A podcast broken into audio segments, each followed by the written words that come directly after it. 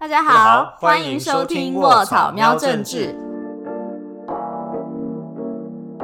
我是卧草的总编萌萌。我是卧草的范，卧草喵政治每周帮大家瞄一下台湾的重要政治议题，也记得帮我们订阅 YouTube 频道，按下小铃铛，还有 Sound On、Spotify、Apple Podcast 都可以听到我们的节目哟。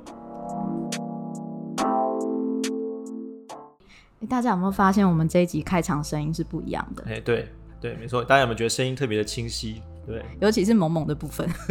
没有，我们的设备完全升级了，也！谢谢大家的支持。像我们今天升级，其实有很大的一个原因，因为我们终于邀请到除了办公室以外的人。对，没错，没错。那这期其实我们邀请到的是来自公民监督国会联盟的副执行长田君阳。哎，田君阳跟我们介绍一下。大家好，我是公民监督国会联盟的君阳，很高兴今天跟大家分享。公都盟啊，公都盟到底在做什么？能不能简单帮我们讲一下？好，公都盟其实就是呃以呃期待国会改革，然后定期会做国会评鉴的一个民间团体。那大家可能会在选举的时候会看到说，哎，有些立委就说，哎，他是优秀立委，或者是他批评其他对手是待观察立委。那这个就是公都盟在做的，就是国会评鉴是大家最为人所知的。那其实国会评鉴，呃，常常都被立立委利用来，就是哎，是作为自我的 promo 也好啊，或者是说他作为攻击对手，会认为他自己比较认真的一种呃工具之一啦。那当然，公都盟其实主要做的事情就是呃推动国会的改革，包括议事的透明化，像我们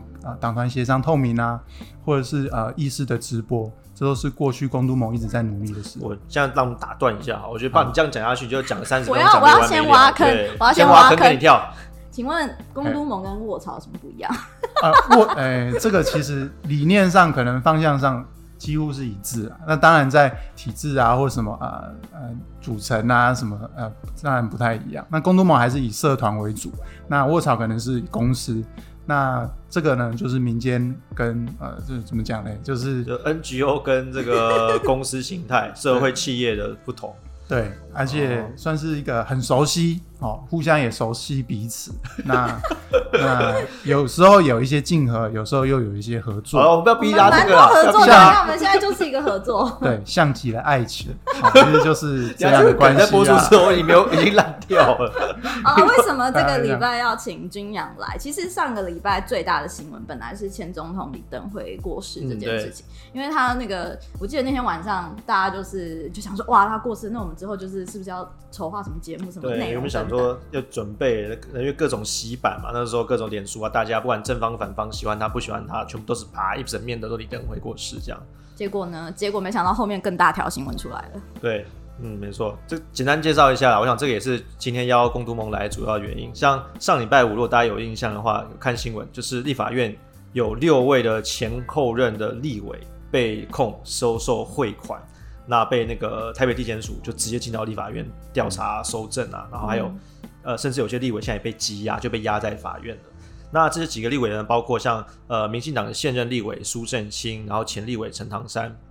那还有国民党立委的陈超明，陈超明可能大家比较熟悉，还有一个是国民党的廖国栋，还有无党籍立委赵振宇，还有另外一位是前立委时代力量主席徐永明哦，这个也很让人 surprise。对，那他们那时候的案情呢，我们细节我们不不提，因为现在也是有点复杂。总之呢，跟那个太平洋搜狗的经营权有些相关。那有些有提到说，是不是收了他们的钱，要让他们在立法院帮忙讲话等等的。对，所以这个，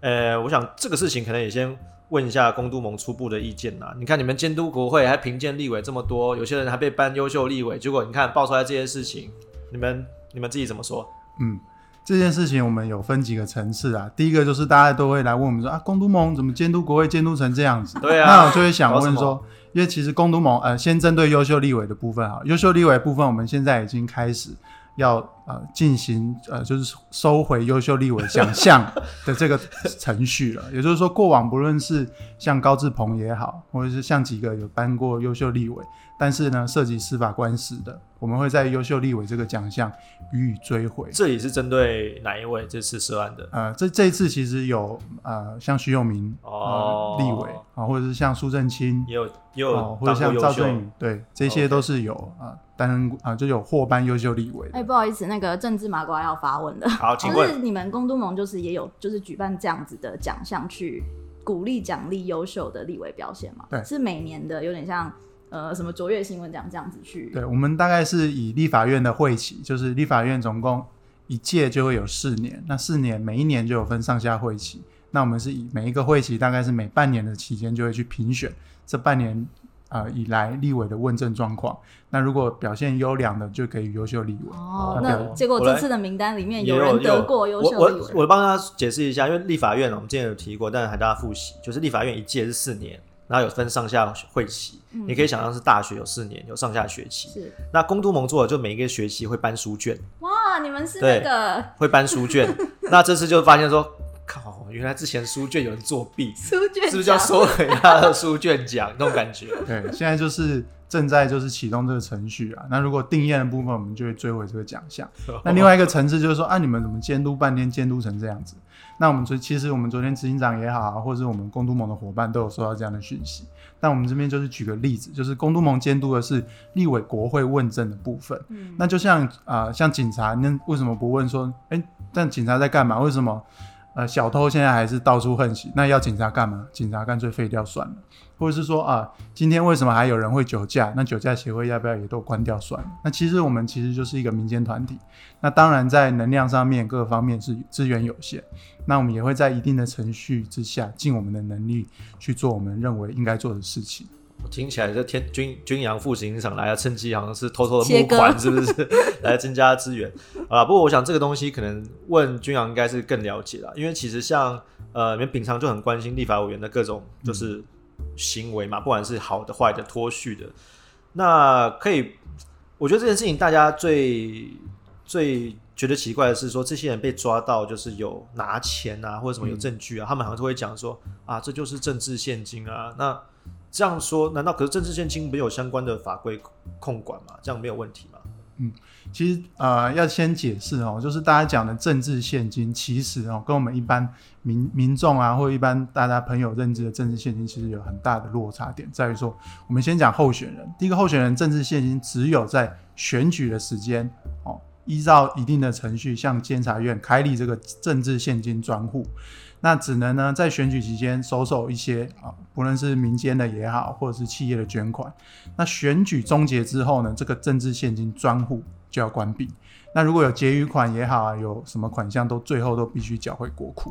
那这个是候选人的部分。那另外呢是政党的部分，政党呢就是以党名以党为一个单位哦，可以去申请啊、呃政治现金。但这个呢就是政党哦，就不是我们现在看到的所谓、呃立法委员他说哦收什么都是政治现金。那我想政治现金绝对不会是啊、一个金钟罩铁布衫，就是说呃成为呃犯罪的一个遮羞布也好，或者是成为一个犯罪的一个铁布衫。哦，就是说什么事情碰到政治现金，好像就有公益性了。好像就没有什么私人私相收受的问题。那我觉得这这一点必须先理清哦，不是什么事情拿政治现金搬出来，就好像可以去合理化他的这些哦，不论是收受贿赂的行为啊等等，这些都不能混为一谈。可是那这样，他如果没有依照应该有的规范去给政治现金，或是去收受政治现金，现在的法规有办法处理吗？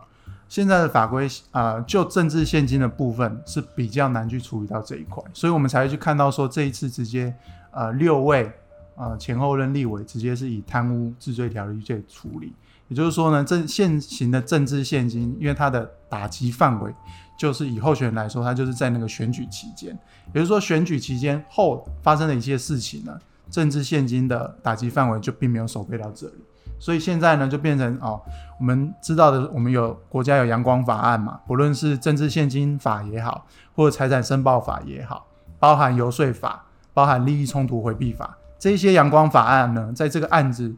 呃发生的当下，其实都没有发挥最重要的工作。那所以我们才会呃在跟朋友讨论这件事情的时候，我们才会说，哎，阳光法案，阳光法案，现在好像变成了两光法案 哦，所以两光到现在。好传统的比喻，哦只好出动减掉来处理这件事情。所以我们一定会在这个过程中去聊说，哎，阳光法案到底出了什么问题？怎么变成这样子？那这是我想后续我们可能再有一些时间可以去谈这个。哦，我想我想要再插一个话题了。你们一开始就是因为我们大家关心专业，大家都不太一样。就是一开始你就是听到这个新闻的时候，你们当下最直接的反应是什么？呃，不意外还是震惊难过。啊，我想是震惊中带点难过跟们不，忧伤。但当然哈，我们想，我们必须先有一个前提脉络去看哦。其实这件事情发发生之后，其实是国会啊、呃政党轮替之后最大型的哦，就是规模最大的哦有关立委的社会案啊、涉涉嫌贿赂的这个案件啊。嗯那就是其实我们可以发现第九届啊，哦跟第八届的差别就在打我们讲新国会新政治。那对于新政治有一些期待，有一些想象。那对于国会呃改变之后，跟过往哦旧政治时代或者是国民党多数时期的国会有不同，所以我们在这个期待之下呢，会发生这种事情，其实就回到我刚刚前面讲哦，哀伤中震惊哦又带点哀伤，所以我们觉得说怎么会发生这种事？尤其特别是哦，大家过去往常在讲说乐色不分蓝绿，那没想到这一次包含时代力量哦也中枪。那这就是我们冲击最大的原因也在这里，因为毕竟我们呃，就算民间的朋友也好，或者是年轻的朋友来看，其实我们对于呃时代力量也好，对于民众党也好的期待是更高的，就是成绩的这个哦，呃我既然你都提到对这个所谓我们讲第三势力的期待，好，那所以就是当然，因为毕竟那个司法的调查程序也还没有完完全完成嘛，那我们只能就一些呃，不管各方所讲的公开的资料来评论。那现在之前其实有提到，就是说什么呃，徐徐永明主席是不是其实就是有有去跟这些当事人联络去要钱？然后呢，那个时代力量秘书长也有说到，他们其实有借款把钱进到自己的党的账户，但是又不是什么政治现金账户，而是什么一般什么营运的账户，这个东西有问题吗？有法律上的问题吗？呃，其实要这样讲啊，就是先谈就政治现金的部分，政治现金啊、如果没有汇到政治现金专户，对，对政党而言，对政党而，言，它就不是政治现金，但也不能啊、应该我重新讲，就对政党而言，它就是一个没有申报的政治现金，它就是违反政治现金法，这是我们第一点要讲，就是说，哦。假设今天你的钱没有进到政治现金专户，那另外呢，又有又有一个哦不是政治现金的政治现金专户，那这个人家就搞不懂了，说诶奇怪，到底政治现金有几个专户？哦，正常来说，一个政党哦只会有一个专户，所以呢，就我们这件事情就很简单的去厘清，就是说啊，可能有一些人有很多个政治现金专户，这都是不对的哦，也是错误的观念，就是说。以一个法规来讲，政治现金专户只有一个，那就是每个政治现金都应该哦以一个政党为单位去去做营运。那为什么？我们就想把大家，我们当大家都当这个白纸一样的去告解释一下，那为什么政党要开一个没有不需要跟监察院申报的政治现金专户？这样对政党有好处吗？这样对捐给这个账户的人有什么好处吗？好那我这边简单来讲啊，其实呃，我们先从整个呃政治环境的脉络来看，我们刚刚前面提到候选人的政治现金专户，它有个特色，这个特色是什么？就是公开透明。哦公开透明这件事情呢，很简单来讲，就是你你的进去的每一笔钱哦，都必须给民众看到，都必须哦接受检验。那这就是政治现金当初设立的目的，每一个现金都应该有来源、有去向，都应该清楚的揭露。那为什么政治人物到现在呢？哦，我们说的政治现金会变成很金，也就是说我们的拿 cash 来哦，不是人家说找立法委员讲的事情叫你提，不是提前来供，不是呃提早来说，而是呢拿拿着钱哦来讲哦才有谈话的空间。这就在于说，其实呢，啊、在这个过程中，其实就是说，呃，这个现金有个特性，就比较好流通，啊、也好流动。那现现金 cash Cash cash 没有记录的，没有记录的哦。那现金有个特色就是，它在做金流断点的时候非常的容易。什么叫金流断？金流断点就是说，我今天查到，好、你你举个例，例如说在地上捡到红包，嘿，哦，这个怎么来的小心冥冥婚，你小心不要乱捡。哎，不要乱捡。对 对，这是另外一个故事。但是另外一个层次来讲说，这这红包谁掉的？不知道不知道不知道。那要怎么往上查？给谁的？不知道。那在这个教授的过程中呢，假设啊、呃如果不啊、呃不小心哦被查获或怎么样，这个钱没有主人，嗯，那也不知道谁给，也不知道谁收。就是我在高铁上捡到三百万啊，这样你也没办法。他可以撇清责任是吗？这个这个我就不多评论了，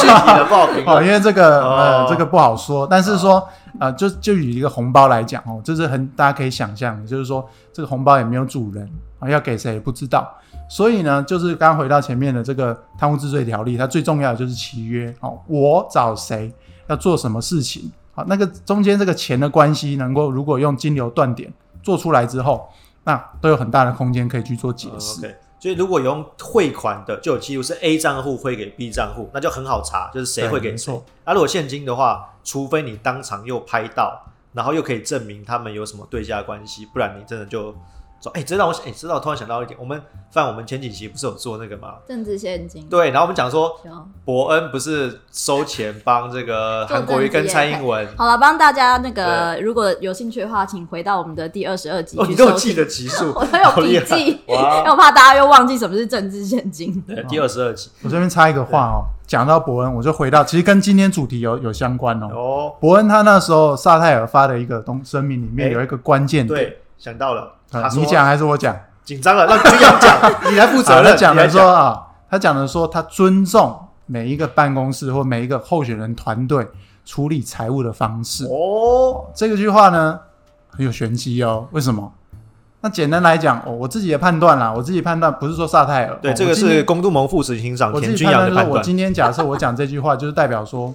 可能哈、大家有点落差。所谓落差是什么？就是说，哎，我们假设今天哦，我们跟你约定啊，买便当哦，八十块啊，我看到说，哎，我给你八十块啊，怎么看的收据只有只有六十块？那中间二十块哦，怎么原因什么什么不知道？但是呢，它就是一种财务运作的方式嘛。那这句话呢，就回到现在这这个题目来讲，说我们的政治现金，好、为什么会有这样的一个特性？那其实就要源自于政治现金，它会要缴库，好、或者是他必须要摊在阳光下，这个是很多候选人，好、明着上啊、可能很很公开透明，但私底下啊、我们讲的就有可能有点排斥，毕竟这个金流的网络关系，我我来帮君阳再做一些这个大胆的假设好了，因为其实那个伯恩那个时候他有发一一开始萨泰尔吧，应该有发一个公告，他有说蓝绿白黄橘，记得哦蓝绿白黄橘嗯都有收钱，对不对？嗯我不知道大家对那个有没有印象。嗯但是我们查政治现金专户，我们只查到蔡英文跟韩国瑜，也就是蓝绿，嗯那白黄橘的钱呢？他如果没有用政治现金专户，而是用另外的专户来付的话，哎，那我们就针对，我们就尊尊重各个政党处理他们财务的方式。对，军阳是不是这个意思？就是尊重啦。好，我们今天在那边讲，我们也不要再多说什么，因为这多说就是会讲不清嘛。好像我们好像有什么，我们也意有所据指，对啊没有，通通，没有。因为我觉得有些政治人物就很清高，说，哎，我都我上节目都没有付钱啊。或许是他没有用政治现金专户付，或者是钱不是他付的。总之，蓝绿白黄橘其实可能都有付到钱，只是有人没公开而已。好那我们这边再回来讲说，哎，到底立法院有哪一些哦，就是在于说就是财务运作的方式哦，到底怎么是如何灵活运用法？那目前以立法院的生态来讲哦，就先讲我们先讲合法的啦。合法的话，大概就是呃呃，有一些立法委员哈、他就会成立协会啊，或者是基金会。那呢去做什么呢？是去申请补助。那也也或者是说呢，是要捐款的话，直接捐到协会。好、这运作上面相对来讲会比较。哦，我哦帮大家刚补充一下，因为刚刚讲候选人的政治现金专户只有在选前那段时间可以收，那选后怎么办？我如果还是想要收一些政治现金，怎么处理？就开一个基金会，开一个协会，没事的时候钱可以捐到这里面。对，就回到说，其实这件事情哦，其实台北市长柯文哲、常挂挂在嘴边讲的说啊，我们要选总统，如果要选总统就要怎样，他就要做的第一件事情就是，那就要开基金会。好，那他自己的脉络就是这样，意思就是说呢，其实政治人物灵活运用资啊资源资金的方式呢，其实开立协会或开立基金会是一个运作方式之一。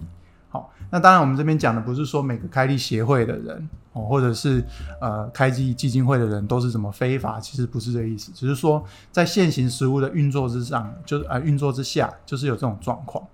那第二个就是呃常见的啦，就是所谓的便当助理，就是今天假设今天啊、财团哦，或者是呃有一些地方的有利人士哦，他可能呃需要立法院的不是钱，他不缺钱，嗯那他缺的是什么？他缺的是一张名片。那这张名片是什么呢？就是可以代表某某立法委员，哦，他可以利用这个名片，哦，假借呢，或者是说借由呃立委的名义哦授或授权，能够游走在很多政治呃法律制定的过程当中啦，预算呃编列的过程当中呢，游走在这之间。那也就是大家讲的乔氏啊，所谓的乔氏有没有什么、具体的这乔种氏对乔氏情的乔哦，乔乔有没有什具体乔代基啦。对，有没有具体的例子？嗯，如果说要讲举例来说，哎，我们假设好了，不要假设，有没有帮我们假设一个情境？好，假设一个情境，就是说，如果说我今天啊，我讲个最日常的好了，好了，我们讲说停车好了，哦，例如说我今天被开红单，那是以前啦，那现在应该没有这种状况，就以前你被警察开单了，那大家不是都说，哎，为什么车子上有贴一个助理证，或者贴个立法委员的出入证，或者他亮凭名片说，像前阵子有一个啊、就发生一些事情，就是那个助理就直接呛说，叫警察啊、警政署署长来立法院报告了。哦，那这个就是这个过程当中，他利用职权哦，去对于行政单位也好，或对于执法机关也好，他有施加一些压力。那这是我们最常见的。那另外一个状况就是说，呃，乔事情有这个名片比较好用，就是说他今天假设要开一个协调会，嗯，那怎样才可以找官员来？例如说，我今天是公都盟哦民间团体，找官员来，通常都需要有花一点心思或努力，但通常官员不一定会出席民间的会议，这是常态。但如果你今天是用立法委员办公室的名义，好，或者是你是某某办公室的特助、顾问、哦荣誉顾问，好，这个 title 听起来啊、行政单位当然就会有有一些忌惮啊，必呃忌惮原因很简单嘛，立法委员可以审他预算嘛，那可以叫他叫部长来报告嘛，这都是很多监督上的工具。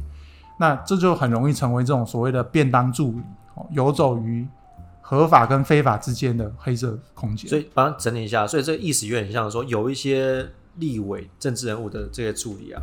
他等于说，反正你不用给我薪水没关系，你给我一张名片，你给我一个身份，我就可以利用这个名片，利用这个身份去到处讨好处。刚刚讲，也许是我有停车证，我可以边开单，我可以凹他，我说我呃我立委助理呢，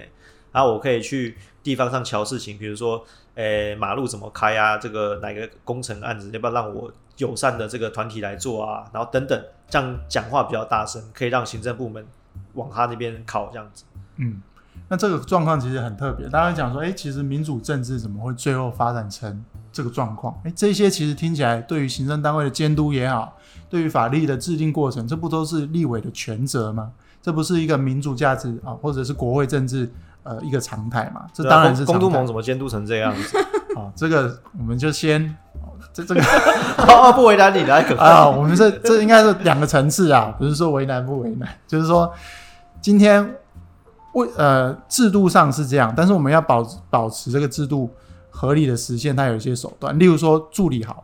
为什么便当助理会存在？最主要原因就是什么？助理名单没有揭露嘛。你今天去亮顾问，你今天去亮特助，那人家怎么查？行政单位要去哪里查？行政单位今天会哦很很冒昧说，哎、掐门 J 是你们办公室的人吗？他敢吗？他问了这个，他下场是什么？假设呃这而且这中间有两个层次，一个是冒名顶替的，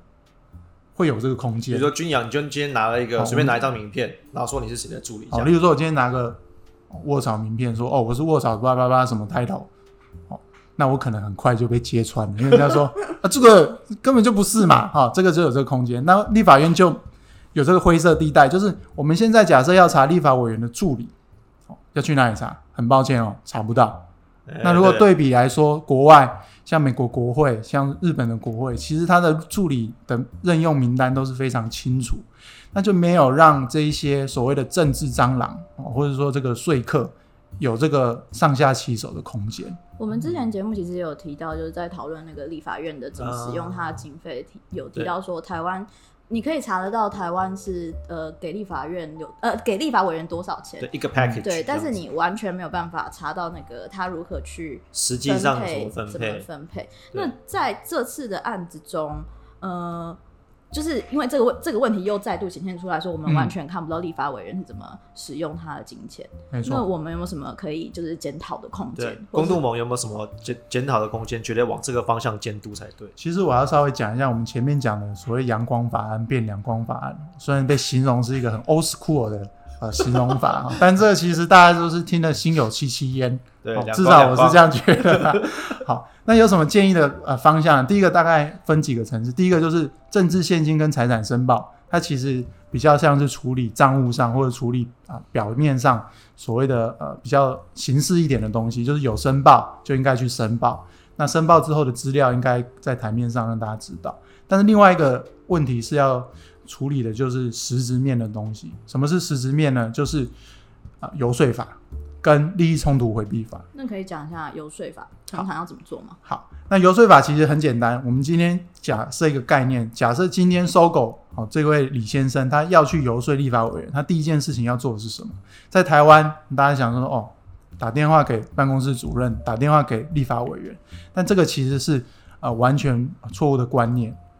哦那这在国外，第一件游说必须要做的事情是什么？是登记。嗯也就是说，今天立法院啊，你要去游说立法委员也好，你要做任何政策游说之前呢，其实就是要去立法院登记。那我们跟大家报告一个状况哦，其实现在大家猜猜看，立法院，好，从二零零八年游说法成立至今十二年，十二年，登记多少个游说案件？大家猜一下，一百哦，再多一点。十二哈，十二来了，十二年。十二年，十，二年哦哦，一年来个三十件好了，三百六，高估。高估，高估。高估，哎，再再低三百，好。啊，你公布答啊，案，我就哎再高一点啦，其实是三三百一十七案，算蛮少一的。七，就一年二十几个，可是这不就是也体现了说，很多人他去登记了，然后发现不好，不好，而且现在有有两个层，一个是你去登记了没有用，为什么没有用？就是他登记的人哦，他写我游说谁，游说全体立法委员，游说全体立法委员。好，那这样就变成说，其实游说法其实有点做半套了。那所谓做半套，其实很容易让人家解啊，有就是第一个没办法落实嘛，所以就现在的问题就是游说的登记没办法落实。所以啊、如果要检讨制度来讲呢，其实有几个面向，还有一个就是立法委员兼职的问题。就是说，今天立法委员大家以为说好像是专职，那我们知道立法委员的薪水其实跟部长一样，哎，一个月大概是十九万多，十九万啊，接近二十万，加年终奖金一点五个月之后，大概可以到年薪大概两百五十出头万左右。哦那这个是比照部长，但是在啊、呃兼职的这个情况呢，其实是并不是比比照公务人员哦。我们要知道，公务人员在啊、呃担任政务官也好，或是事务官更不用说，他是必须、哦完全不能兼任何盈利职。哦但是呢，我们国家的立法院很特别，哦就是说，其实立法委员是可以开公司，why？哦，他不是一个全职，他不需要是全职工作，他不是全职的工作，而且呢，也还可以去当独董哦，也可以做生意哦。当独可是董就敏感可是不能兼职的目的不是就是要规避一些利益的问题吗？没错，那立法委员又是作为国家很重要监督政府的一个角色，他却他如果要开公司，那不是很尴尬？对，而且尴尬的点在于说，其实哦，我们假设一个情境好了，就是说，你今天来做政策沟通沟通的时候，你到底是代表人民，还是代表自己的还是代表你是公司的董事长？但是行政单位也很、也很、也也也搞不清楚啊。那会不会说，今天我在跟你谈公益的时候，你给我一个软钉子？哦，应该说，我今天在谈啊公司的时候，你给我一个软钉子，那我在公开场合修理你啊。那这一次的情况就好像啊，这个案件其实就有一点类似的概念，就是说，诶，为什么大家讲说啊，所谓的党政，呃，党政跟行政单位跟党团哦有一个防火墙？那其实这时候在谈说，其实立法院这一块必须要被面对的问题，就是说，其实立法委员是兼职，那他很有可能代表多重的利益。那你说在定义上，立法委员的职务是兼职，兼职，没错，他不是专职，所以呃，势必在这一次要有一些检讨的方向，是在说我们是不是期待立法院或立法委员是可以真的专职的在行使人民所所谓的付托，毕竟他的薪水，毕竟他的职权都是非常的大，那薪水也是比照部长，那我觉得这是应该要去检讨的。嗯，看来这个道阻且长，公都盟还有很多的事情可以去推动。没错，我们还有很多事要做。对，那我想要回到这件事情，就是目前现在的进度最新情形。我们今天录音的时间是八月五号，对，礼拜三，好，已经爆发一个快一个礼拜了。对对，那呃，现在就两个情况，一个就是卸任立委，大概就回到所谓的党的处理机制。那我们现在就就就就特别哈，所谓的党的处理机制就包含啊，在昨天其实啊，不论是民进党也好，国民党也好，哦，时代力量也好，它有画一个基准。所谓基准就是只要积压，它就停权。OK，被法院决定要先积压起来。OK，好，那政党的自律机制哦，第一条防火线就是要给这个党啊党员的身份停权。那我想这是一个最最基本啦。但是我们其实对于时代力量啊，我们现在其实我们现在整个啊，不论是啊好朋友在讨论的事情，其实就在于说时代力量到底如何去看待自己党主席哦，呃。涉入这个收购案的事情，那我们对于时代力量的期待呀，或者是我们大家今天啊这阵子一直在讨论说，哎，时代力量是不是监督别人高都高标准？嗯，那对于自己的呃呃的事情，他是如何去看待？那大家也做一个很呃比较了。大家还记得二零一六呃一九年的时候，高露仪用呃委员，他当时是时代力量之前的部分区立委，呃时代力量之前的部分区立委，那他是因为助理申请了。所谓的经济部的，或者是他的行政单位的补助款，好，他申请了补助款，那当时被爆发出来，踢爆好像是两百到四百万之间这个钱啊。那第一个是先要讲说，他并没有涉及哦违法，那它是一个补助的关系，就就会啊想到我之前讲就是兼职或者是开立公司、开立协会申请补助款这个问题。那在这个层次啊结束之后，徐用明是今天是有涉及法律问题。OK，搞路引用的那个时候没有法律问题，没有法律问题，只是有没有道德道德上有没有这个职务上的利害关系的观感问题。而且对于新政治的期待，它的界限到底在哪？大家会是不是在这个事件，我们会看到大家对于新政治的期待会不会啊直接一直往下修？觉得好像都一样了。就高路的时候就砍砍的很快嘛。没错，而且其实这阵子有一点感慨啊，所以感慨为什么说今天田居然也在感慨？感慨是什么？我们大家对于新政治不是都是一种啊政治文化的追求吗？那什么？曾几何时，对于政治文化的追求落到今天是法律的不得不，就是说今天是因为依法哦，我才来做处理，再来做程序的进行。那我觉得这当然是对于支持者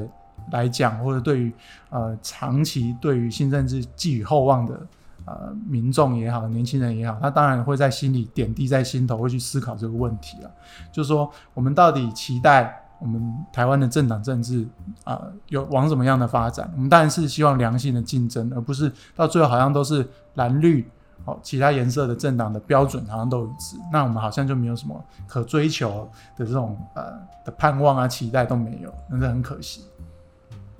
好，我想说，今天非常感谢哦，公都盟的副执行长田俊阳。能够跟我们这个分享这么多感慨的事情，我看起来你还有一些很这个心心里话想说，你是最后一句话给我们的新支持新政治的朋友，是的，支持这个想要对新政治有所盼望的朋友，你有没有什么话想要跟他们说？好，那也谢谢哦，今天这个机会，然后讲这个人讲话有点八股嘛，有点讨厌讨厌，但我觉得我还要讲一个中肯的老实话，就是说，呃，这阵子呃司法案件的进行。舆论呃的翻转速度会非常的快，那我们现在我觉得呃司法的问题就给司法去厘清，但是我觉得我们现在要关注的是呃各个政党，特别是小党哦时代力量也好，或未来只要是任何新兴政党，他们的党内是如何处理这个机制，也就是说我们呃可以去期待说他们今天对于徐永明的这个案件。到底党的决策机制是如何去定夺？那这个定夺机制只要一出来之后，我们就可以去衡量说，大家对于新政治的期待，跟衡量他过去对于蓝绿的标准是否一致。那我觉得这是很重要的事情，就是说，我们一方面在检讨求进步，一方面也要回头来看看自己的作为是不是符合这样的期待。那我觉得这样啊，长此以往，支持者多关注这个事情，那多给予一些期待。多给予一些压力，那我觉得政党政治才会更更加的好，那更加的民主化。我想也就是呃，大家之前比如说很用一些，也许有些政党用高标准去看别人啊，但是很多时候他们回到自己的问题的时候，是不是法治能够超过人治，能够定定各个政党都是啦，能够定定一个很好的内部规范，而不是说因为今天是谁涉案，所以呢我们就这个斩立决，马上把他开除。但因为如果是另外一个人涉案，那我们就这个夹道欢迎，然后这个接风，把这个恭喜他那个没有交保，没有被羁押。也许要有一个更明确的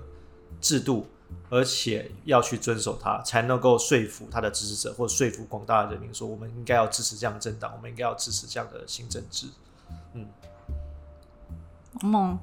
那你觉得？对不起，我又要开话题，没有，我最后一个话题了。先开我，这个没有，因为刚刚我想说糟糕的话就让他来。没有，因为君阳他刚刚有分享他听到这件事情的想法。那我好奇是你嘞？我我什么？对于什么事情的想法？好危险哦！知道这个讲。呃，新政治也好，或者说这样立委收回哦。我我我自己的哇，这个东西又讲了，又要讲十好几分钟了。不过我自己觉得很大的感感受是说，因为呃，大家其实要回头去想，说这些案子其实要真的判到有罪，其实非常困难啊。因为在法律上要证明这个有有这个贪渎的话，你必须要有拿钱要有对价关系，意思说你必须要证明说我立法委员是收了别人的钱。才去做这个违背职务的事情，那这有非常多的前提，就是比如说刚刚讲一个要违背职务嘛，那比如说如果今天有人给我钱，让我去做一个其实我原本就想做的事情，假设比如我们以呃假设以时代力量为例好了，他们本来就很在比如打击，他们想要攻击这个原那个徐旭东的收的收购事件，因此有人获利了，但是这个跟别人获利的人给他钱，他不一定有相关啊。我本来就想要攻击徐旭东，嗯，只是他刚好让某些人开心，那那个开心的人刚好又给我钱，我并不是因为他给我钱才去攻击的，这样很难证明。对，因为你很你其实很难证明啊，你也可以换个角度想说，说不定这个别人就是看他说哇为正义发声，那个好棒哦，我们打击财团，所以我给你钱。那只是呢啊，因为我为善不欲人知，不想要在政治现金专户被人家发现，所以我也许拿现金，或者我用其他管道给你。好像你这样说，哎，对啊，这样算贪污吗？你用这样的方式方式想，或是说，因为法律要明确的证据才能够判判罪嘛？那如果他这样解释，你又找不到更好的证据证明不是这么一回事的话，那你好像也无法用这些贪污的方式去判他。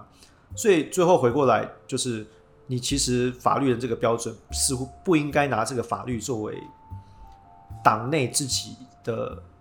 评断标准，因为如果党内的标准跟法律一样的话，那你党内的规章就没有意义啊！你一定要超过那个法律嘛。比如说，如果你说像之前有提到说，如果呃